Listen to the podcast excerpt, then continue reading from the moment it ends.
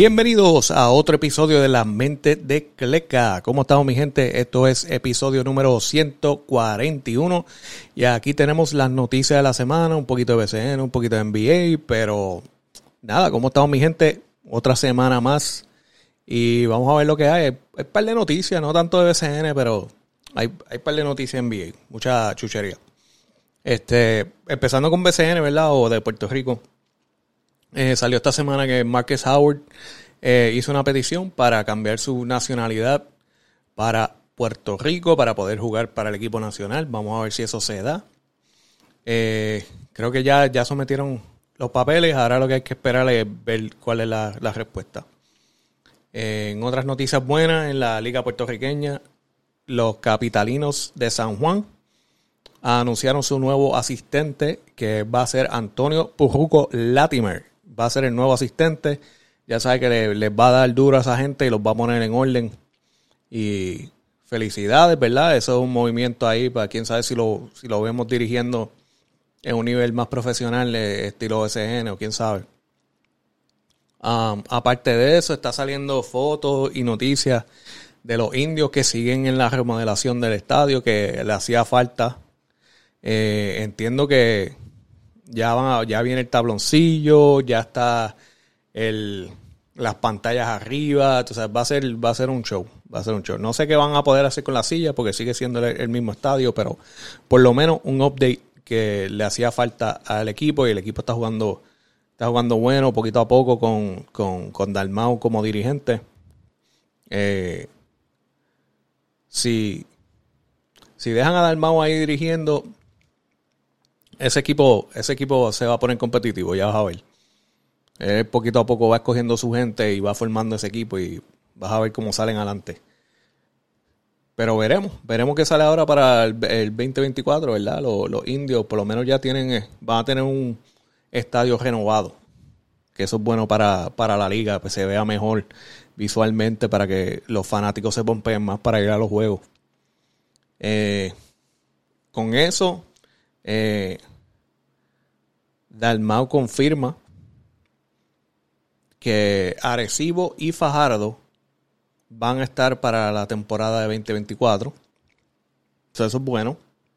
Eh, se, tenía la, pregunta, especialmente con Fajardo, porque estaban tratando de moverlo. Eh, hubo complicaciones, los votos, no consiguieron los votos, este, estaban tratando de moverlo para Guadilla. Eh, mucho, mucho, mucho meneo.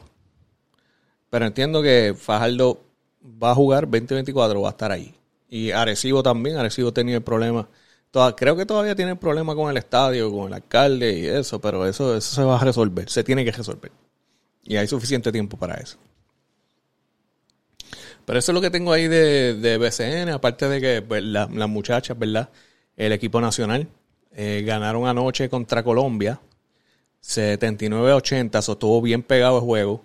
A Ariel, Ay, contra. Ariela Guirantes eh, anotó como 39 puntos en el juego, una cosa ridícula. Este, súper bueno. Lo único que me da a preocupar es que metió 39 puntos y ganaron por uno. So, hay que tener mucho cuidado con eso. Un poquito más, el equipo tiene que darle un poquito más de fuerza, no dejar a, Guirantes sola jugando ahí para poder echar para adelante en, en los pre-qualifiers, ¿verdad? Eh, pero felicidades a ellos, ganaron el primer juego. Creo que hoy juegan de nuevo, no estoy seguro. chequen, verifiquen la página de, la Federación de Puerto Rico para estar seguro. Eh, pero las muchachas están en esas ahora. Y eso es lo que tengo ahora de, de BCN. No hay mucho esta semana. Esto va a ser bien cortito. Eh, NBA, hubieron unos logros esta semana. Eric Spoelstra como dirigente eh, sube a la posición número 19 eh, como dirigente de, los juegos más ganados como dirigente. Posición número 19, Eric Sport, Sportstra. Otra cosa que se está discutiendo es el NBA Draft. Ah, como todos saben, el NBA Draft es un evento largo, larguísimo. Y se ha estado discutiendo posiblemente tener o extender el draft a dos días. Ah, posiblemente es más fácil, más fácil de dirigir. Ah, pero por mí es hazlo un día y sal de eso ya. sal de eso el primer día y vámonos, vámonos. Pero eh, lo haría más fácil, más corto. Porque entiendo que puedes hacer el, el first draft el primer día, segundo draft, segundo día. So, veremos. El NBA está, está abierto a muchos cambios últimamente. So, vamos a ver mucho de eso. Ah, hablando de eso, este, mucha gente retirada que está empezando a salir de nuevo a posiciones nuevas en la gerencia. Eh, una que salió fue Jamir Nelson, que se acuerda de Jamir Nelson, uno de los grandes guards, ah, especialmente en Orlando cuando estaba, cuando estaba Carlos Arroyo, cuando estaba Dwight Howard, en esos tiempos buenos de ellos. Eh, va a ser el nuevo GM del equipo G League de los Sixers. Ah, creo que lo, eh, el equipo es de Delaware, creo que Pero él será el nuevo General Manager. En otra de esas posiciones, Andre Iguodala se mencionó que va a ser el nuevo director ejecutivo de la NBA. Tremenda persona. Ah, aparte de eso, Udanis Haslom va a ser el nuevo vicepresidente de Basketball Development de los Heat. Que creo que esa es tremenda posición porque básicamente eso era lo que estaba haciendo más o menos en, sus últimos años. Lo único que tenía una posición en el banco. Pero su, su rol de verdad era mantener a esos jugadores enfocados y, para lo que iban. So, esto es un paso más adelante. Lo bueno es que no tiene que viajar tanto con el equipo. Ahora puede ser retirado. Ah, aparte de eso, se, mencionó un poquito de noticia de, Reebok. Ah, están pensando, Shaq y Alan Iverson, eh, crear un programa en el cual eh, estudiantes destacados eh, se les dan tenis gratis como recompensa. Ah, pienso, pienso que es tremendo programa. Definitivamente te pompea para hacer bien. Eh, especialmente si te van a dar este un paquete de tenis gratis. Lo único que Reebok tiene que, aparte de, ciertos modelos, ¿verdad? Porque Reebok tiene unos modelos que nunca fallan. Pero los modelos nuevos tienen que meterle duro. Tienen que meterle duro para que la gente se monte. Hablando de tenis, Nike. Nike está demandando de nuevo. Yo no sé, eh, Nike entró en un en un movimiento ahora que no quiere dejar a nadie, a nadie pasar. Ah, creo que tuvieron unas demandas en el 2018 que las resolvieron. Ahora tienen una demanda contra Sketchers y contra. By the way, Sketchers está entrando al baloncesto ahora mismo. Tiene un par de jugadores de NBA. Qué casualidad que Nike ahora está demandando. Entonces, eh, New Balance también.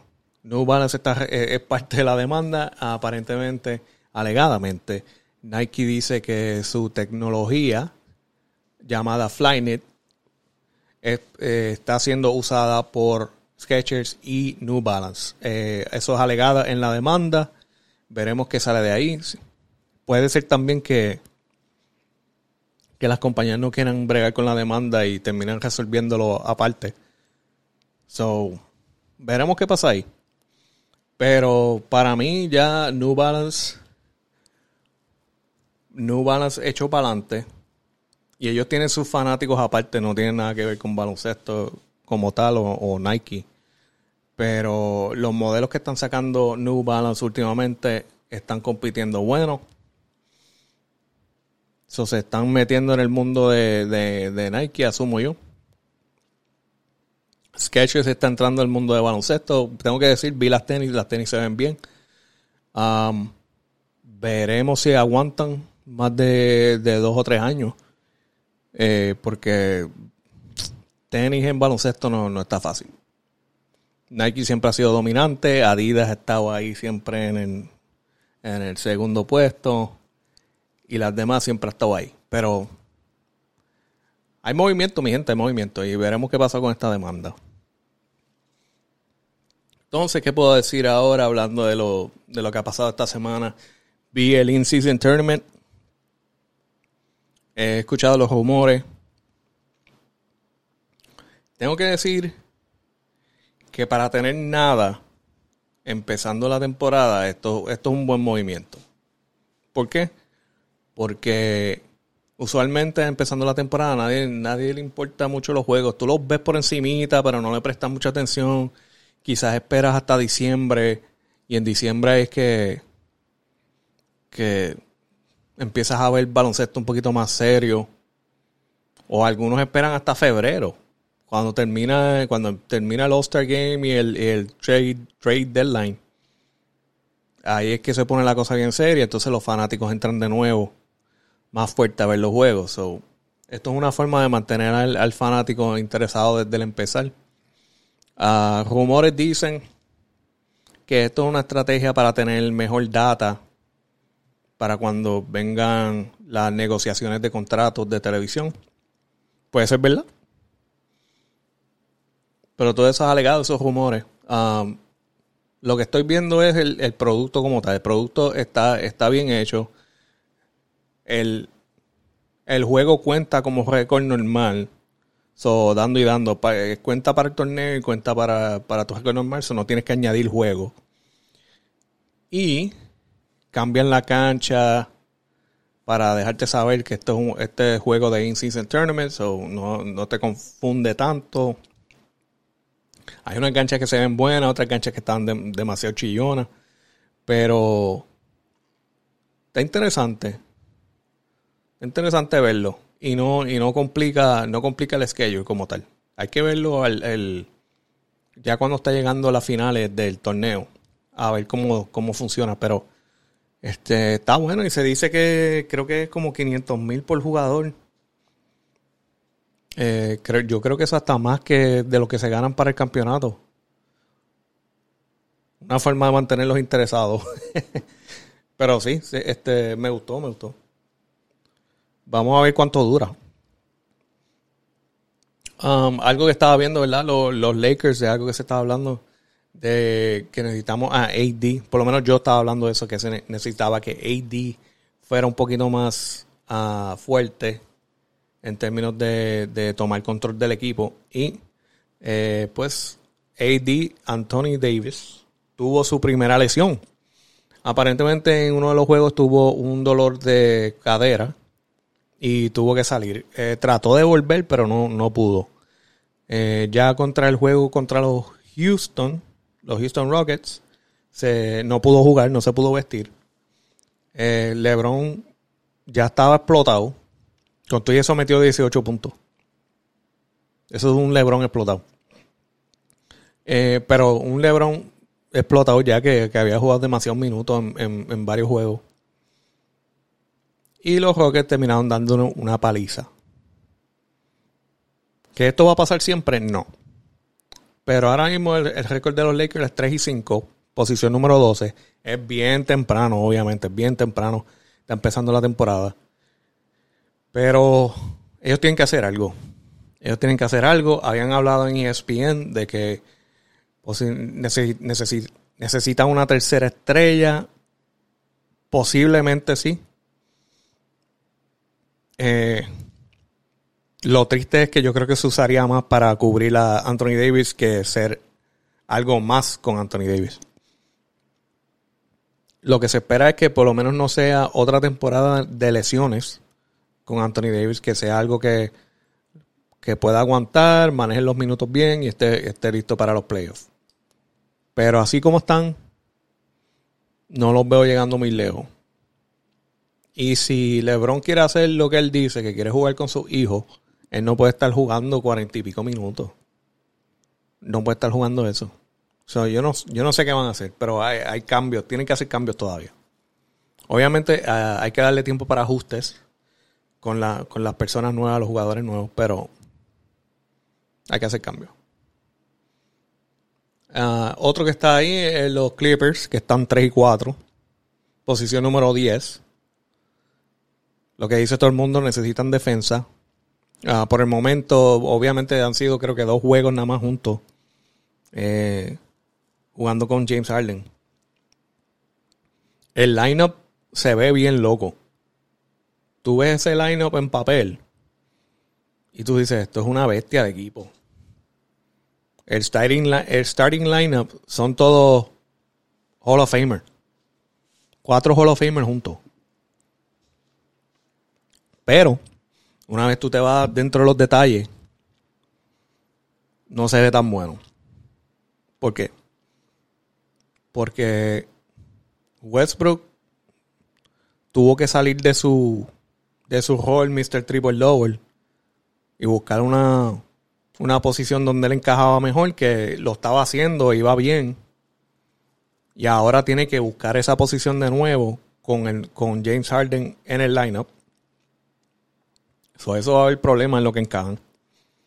Entonces tienes a Kawhi, un duro, pero un duro que, que ha estado lesionado varias veces. Y una vez se lesiona, se sale por meses largos. So, tenemos que ver si esto va a ser una temporada de, de Kawhi is back o Kawhi nos vemos de nuevo. so, ahí está otra. Entonces, Paul George también, o sea, está, está alto en edad, eh, posibles lesiones, pero de, de todos ellos, yo creo que yo creo que Paul George es el más consistente de todos ellos. Pero puede, puede tener lesión. Entonces, tenemos al nuevo, James Harden. James Harden, tremenda bestia, pero no juega defensa. La mayoría, la mayoría no juega defensa, vamos a ver claro. Es, mayormente ofensivo este equipo. So,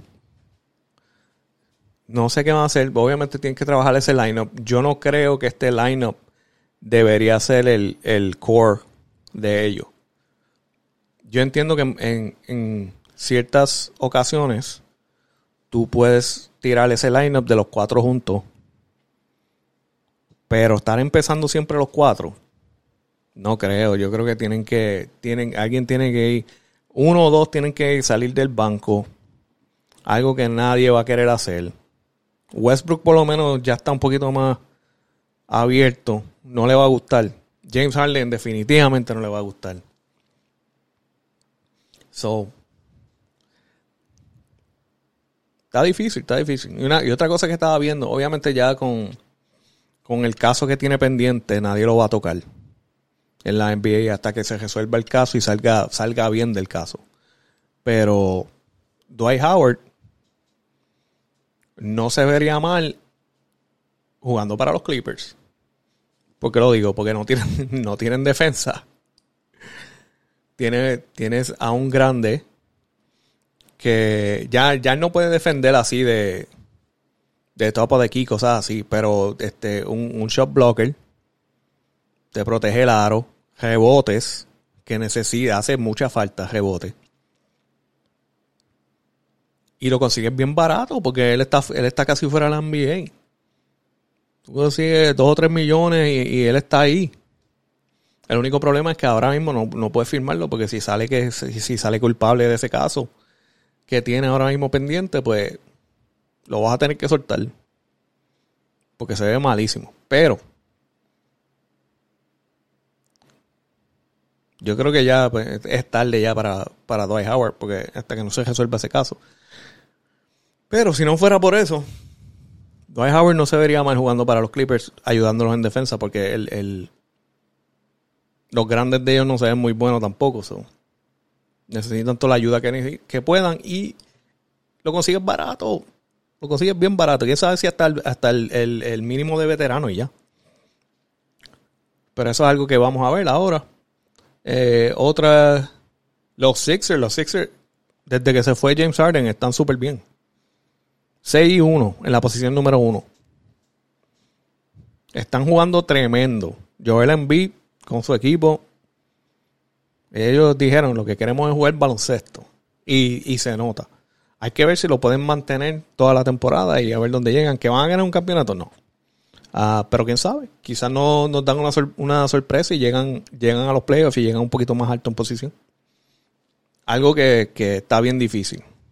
Pero veremos, mi gente. Y honestamente, eso es lo que tengo ya de, de, noticias de NBA, noticias de BCN. No hay mucho para, para contar esta semana, pero eso es lo que hay. Este es episodio número 141. Y ya sabes, vamos a seguir posteando, vamos a seguir tirando videos y nos vemos en la próxima. episodio, episodio número 141, La Mente de Cleca. Suscríbanse, mi gente. Sorry.